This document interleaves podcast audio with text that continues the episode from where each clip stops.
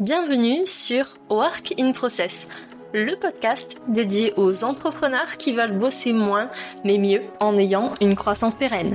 Alors, si vous voulez allier croissance et sérénité, performance et flexibilité, abonnez-vous. Ce podcast va devenir votre outil préféré. Je suis Marine Barré, business designer. Ma passion Décortiquer vos problèmes et vous proposer des solutions innovantes et performantes. Bienvenue dans l'aventure.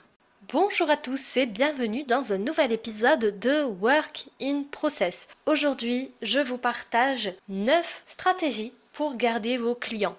On le sait, parfois, ça prend plusieurs jours, semaines, voire mois pour signer une mission client. On redouble d'efforts, on met en place pas mal d'actions et une fois que la mission est signée, on se sent soulagé. Seulement voilà, une fois que la mission est terminée, qu'est-ce qui se passe?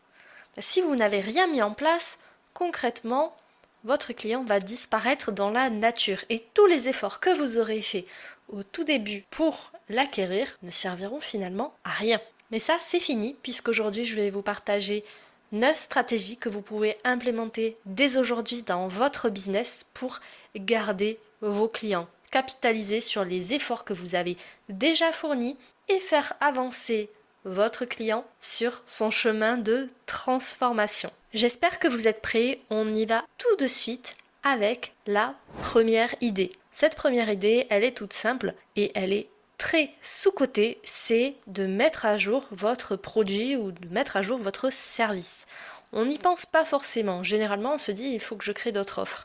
Alors que si vous mettez à jour simplement votre produit, vous pouvez contacter votre client et lui dire voilà, j'ai fait des mises à jour, est-ce que ça t'intéresse par rapport à là où tu en es? Deuxième idée, c'est de faire du nurturing, c'est-à-dire de nourrir la relation en proposant à vos clients des contenus pertinents sur leurs problématiques. Pour ça, vous pouvez utiliser les mails, bien sûr, mais vous pouvez aussi créer une plateforme dédiée à vos clients pour qu'ils puissent consulter votre contenu. Troisième idée, créer des événements, des concours, ce genre de choses ne laisse pas indifférent. Et si vous créez des événements qui regroupent vos clients, en plus de bénéficier de votre expertise, de vos services ou de votre produit, ils vont pouvoir accéder à un réseau de professionnels qui sensiblement vivent la même chose qu'eux. Un atout de taille pour convertir les clients les plus hésitants. Quatrième idée que j'aime énormément, c'est l'idée des programmes de fidélité.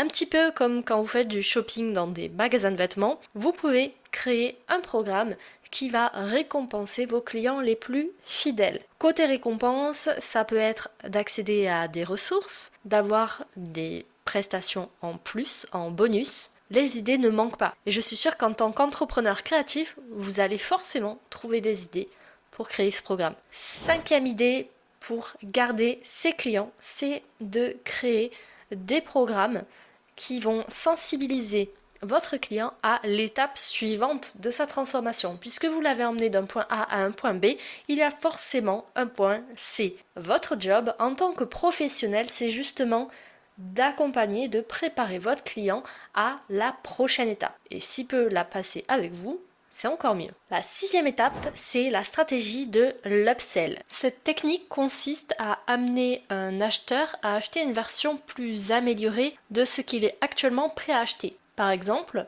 si votre client s'est engagé à acheter une offre de base, proposez-lui l'offre premium où il y a par exemple du suivi en plus ou des ressources qui vont l'aider à aller plus loin. Septième idée, c'est le cross-sell. Ici, vous ne vendez pas des offres en supplément, vous allez vendre des offres qui sont complémentaires à l'offre que vous avez déjà vendue. Par exemple, si vous êtes entrepreneur et que vous faites de la stratégie pour les réseaux sociaux, vous pouvez tout à fait vendre en cross-sell un pack de templates par exemple pour pouvoir rédiger ses posts LinkedIn ou pour avoir des visuels canons sur ses réseaux sociaux. L'idée numéro 8, c'est le next sell. C'est une stratégie qui permet de suivre un acheteur en lui proposant une offre exclusive une fois qu'il a réalisé un premier achat chez vous.